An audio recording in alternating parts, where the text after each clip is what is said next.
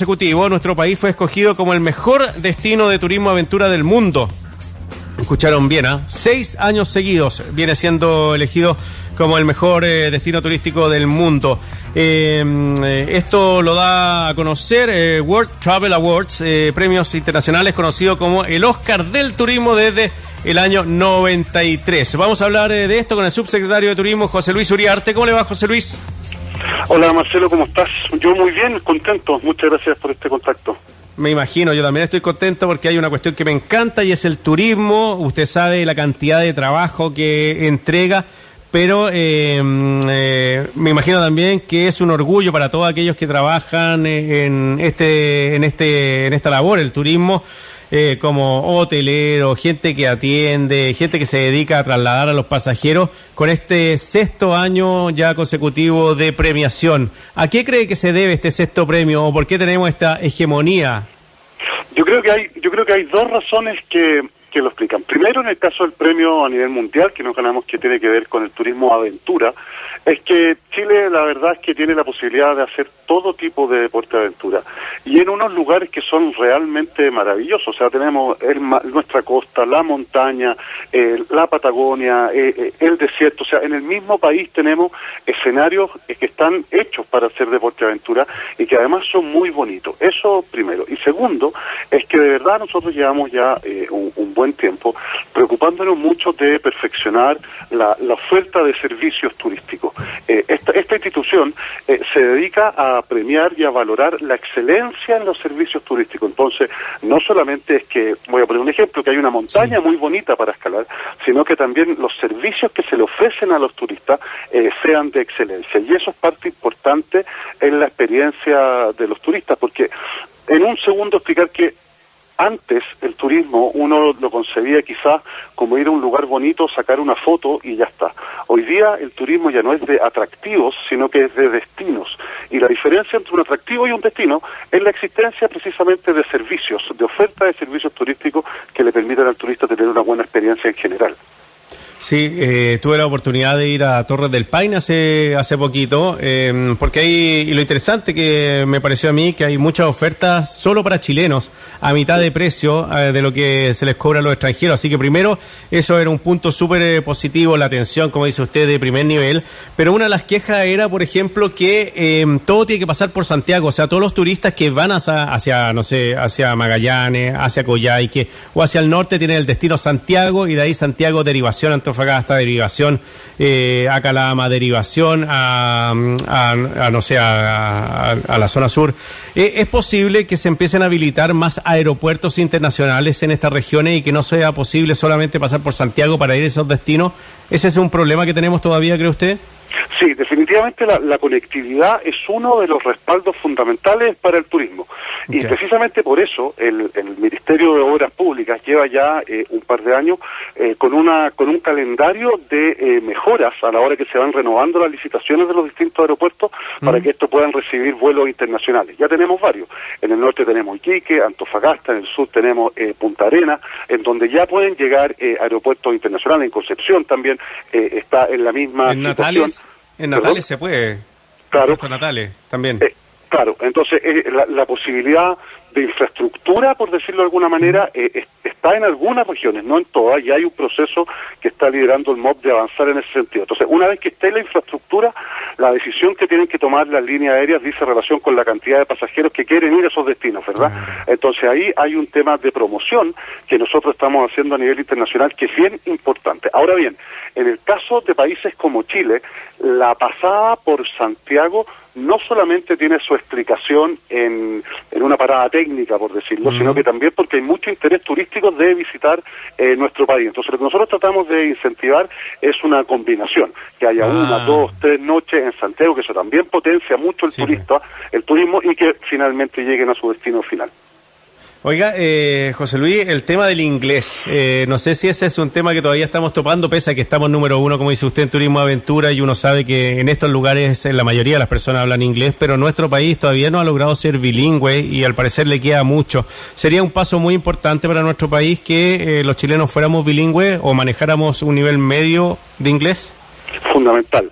La, el, rol que tiene eh, el guía o la persona que te atiende en la valoración de la experiencia del turista es eh, protagónico, es muy importante. Esto en términos globales se llama la hospitalidad. La hospitalidad no solamente dice relación con, con el cariño con el que te tratan, sino que la sensación global que tiene el turista a la hora de vivir una experiencia. Es por eso yo diría que es la hospitalidad y también la seguridad.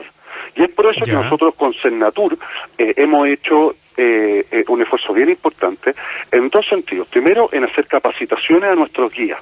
Y durante todo el año pasado y el antepasado eh, tuvimos más de mil capacitaciones en idioma y también en primeros auxilios eso ha sido muy, muy, muy importante, en donde la persona eh, que va a hacer las veces de guía tenga esta posibilidad de transmitir su conocimiento en un idioma eh, extranjero, en este caso en inglés, y también de demostrar con un certificado oficial de que en el caso que haya algún accidente, él tiene las competencias mínimas para poder eh, atenderlo adecuadamente. Y lo otro que estamos haciendo en ese mismo sentido, Marcelo, es homologar las certificaciones de, internacionales para el turismo aventura. Hay muchos extranjeros que ya eh, no son tan amateurs, que son un poquito más técnicos, un poquito más profesionales, que preguntan antes de venir.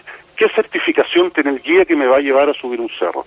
¿Qué certificación tiene el guía que me va a llevar a el mar? Entonces nosotros hemos hecho junto eh, con, eh, con Cernatur un proceso de homologación, ya estamos avanzando en el de guía de montaña, cosa de poder decirle a eh, los extranjeros que vienen que el guía que los va a acompañar no solamente tiene oficio y experiencia, sino que además cumple con las certificaciones de estándares internacionales.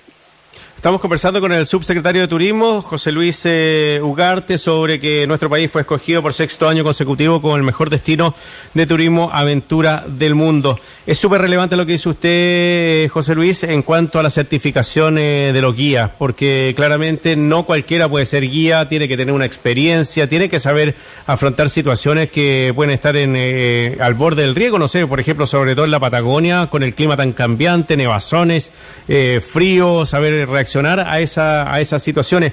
¿Existen en Chile escuelas eh, para que se estudie eso o para que se certifique? ¿Cómo lo hacen? ¿Quién es guía y quiere certificarse? Sí, a ver, hay dos, hay dos mecanismos.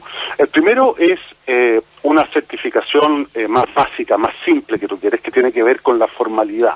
Y eso pasa por estar registrado en Cernatur. Y nosotros por decirlo de alguna manera, aprovechamos la época de pandemia, en donde la actividad del turismo estaba congelada prácticamente, para capacitar e inscribir a muchos guías en eh, Cernatur. Y eso hay ahí eh, un proceso de capacitación, una prueba, en el fondo, y se le entrega esta certificación por parte eh, de Cernatur. Y después ya hay eh, intereses especiales. Algunos tienen que ver con mayor riesgo, como podría ser el ejemplo montaña que ponías tú, y otro tiene que ver también con, con, intereses especiales propiamente tal. Por ejemplo, el astroturismo. El guía del astroturismo también tiene que tener competencias básicas respecto a las estrellas que están mirando, ¿verdad? O incluso lo que ha empezado a crecer en este último tiempo eh, son las viñas el enoturismo también está despertando mucho interés. Entonces nosotros también hemos eh, abierto cursos de capacitación, ya no solamente en inglés, primero auxilio, sino que también en enoturismo y en astroturismo, para que tengan esos conocimientos que les permiten hacer mejor su trabajo.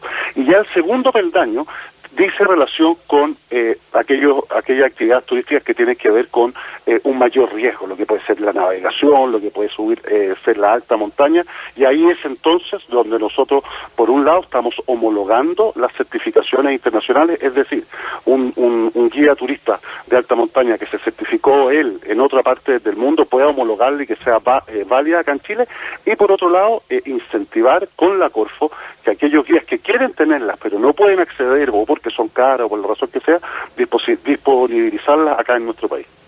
Eh, subsecretario, eh, yo le comentaba al inicio esto, este tema que tuve la posibilidad de ir ahí a las Torres del Paine porque había una oferta para chilenos. ¿Esa es una política de Estado o es eh, gracias a cierto tipo de, de personas que entregan servicios que dan esa posibilidad? Hay dos cosas. Una es la, entrada a los parques nacionales, en donde ahí sí efectivamente hay una política de Estado en donde esa entrada es más barata para los chilenos que para los extranjeros. Eso, eso es así y también funciona así en otras partes del mundo. Y lo segundo que hemos estado viendo, precisamente a propósito de la pandemia, como tuvimos la, las fronteras cerradas tanto tiempo, eh, muchas regiones, muchos destinos eh, entendieron que lo que tenían que hacer era eh, cautivar al público chileno, que la reactivación del turismo venía con chilenos recorriendo Chile, ¿cierto?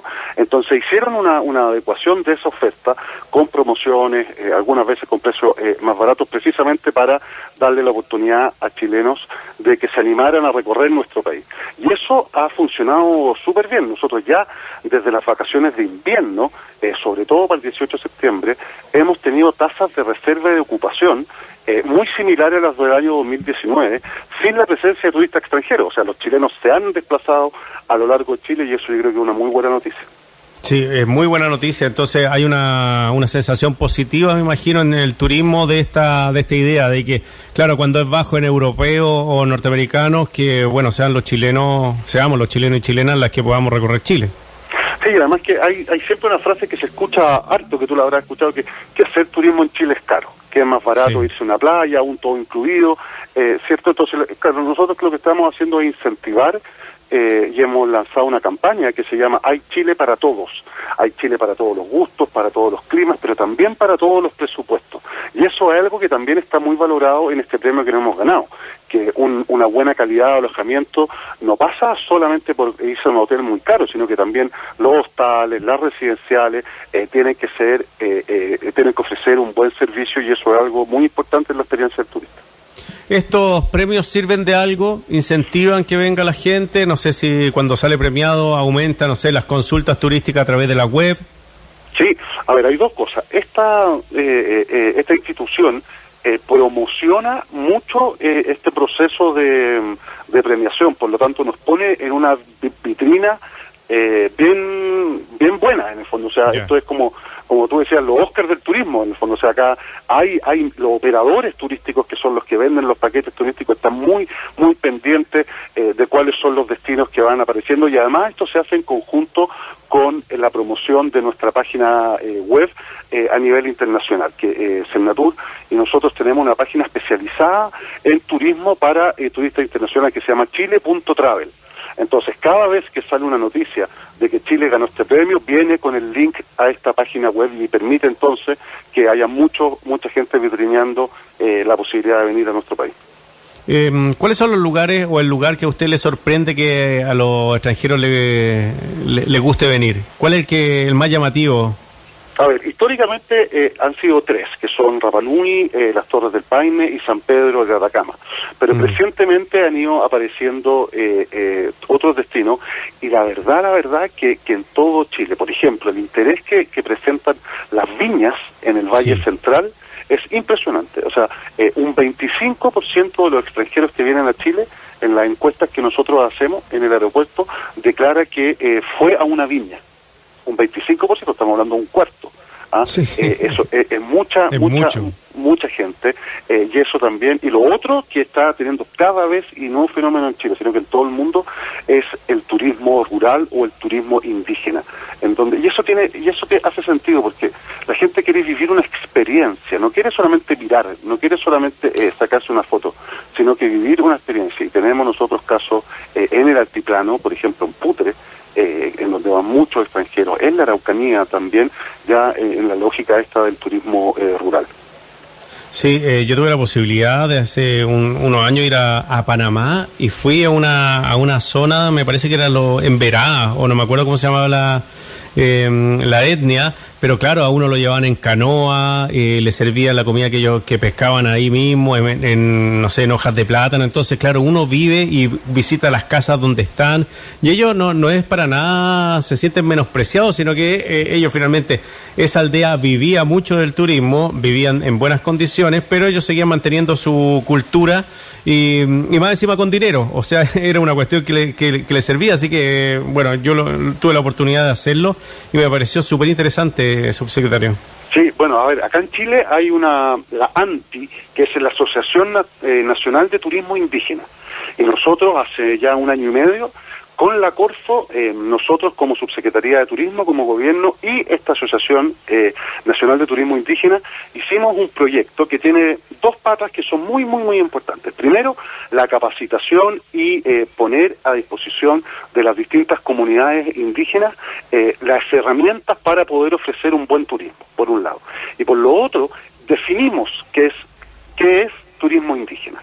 Y esa definición se traduce en una certificación, en donde la persona que ofrece ese servicio va a poder certificar que lo que está haciendo es una actividad realmente eh, indígena que cumple con los valores, que respeta la cultura, que respeta la tradición, por supuesto el medio ambiente, para eh, poder dar esta experiencia turística. Y hemos lanzado, eh, y, y, acá son todas las comunidades indígenas, tenemos en el altiplano, eh, la cultura aymara, lo mismo en San Pedro eh, de Atacama, eh, en la Araucanía y en, en, el sur en el fondo, y, en nuestra página web que se llama chilestudio.cl hemos puesto un link especial para el turismo indígena.